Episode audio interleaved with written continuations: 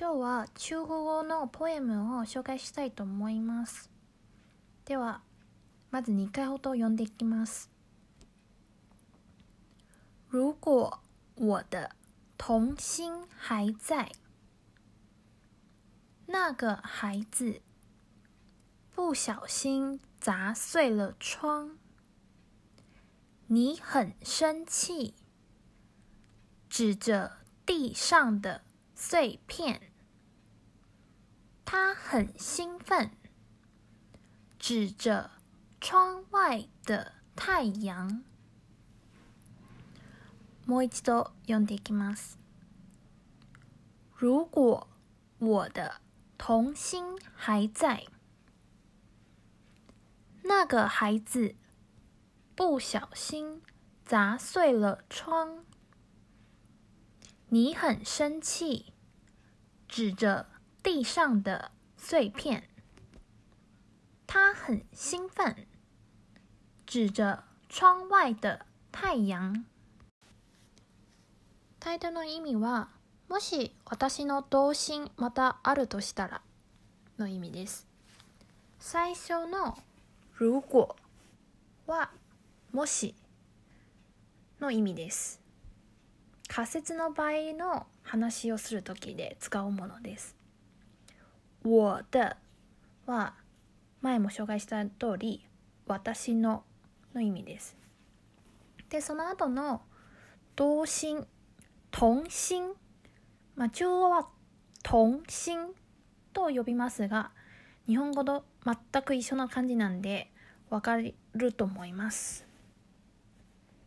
で、最後の还在はあるまたあるまたいるという意味になります。在は存在の在なのであるいるの意味になります。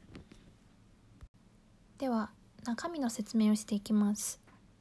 時間の関係で細かく説明できませんが大体の意味が理解できると思います。最初の「那个孩子」はあの子供の意味です。孩子は子供の意味ですね。でその後の「不小心砸碎了窗」は不注意で窓を割ってしまったの意味です。最初の不小心は不注意の意味です。わざとじゃないの意味ですね。で、最後の窗は窓です。で、その後の你很生气は君はすごく怒ってます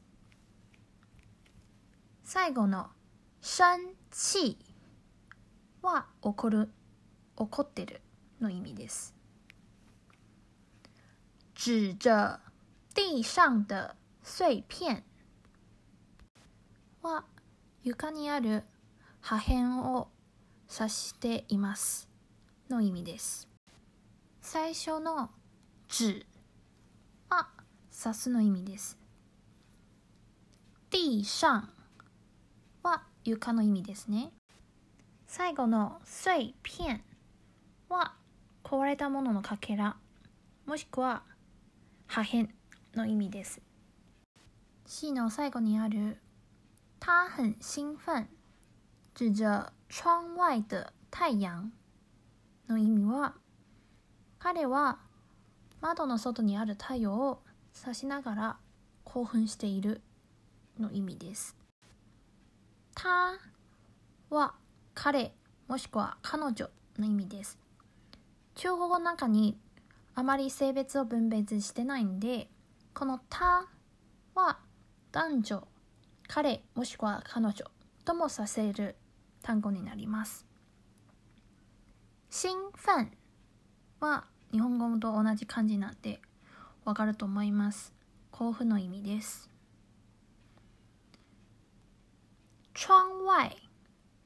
先ほども窗は窓の意味を紹介しました。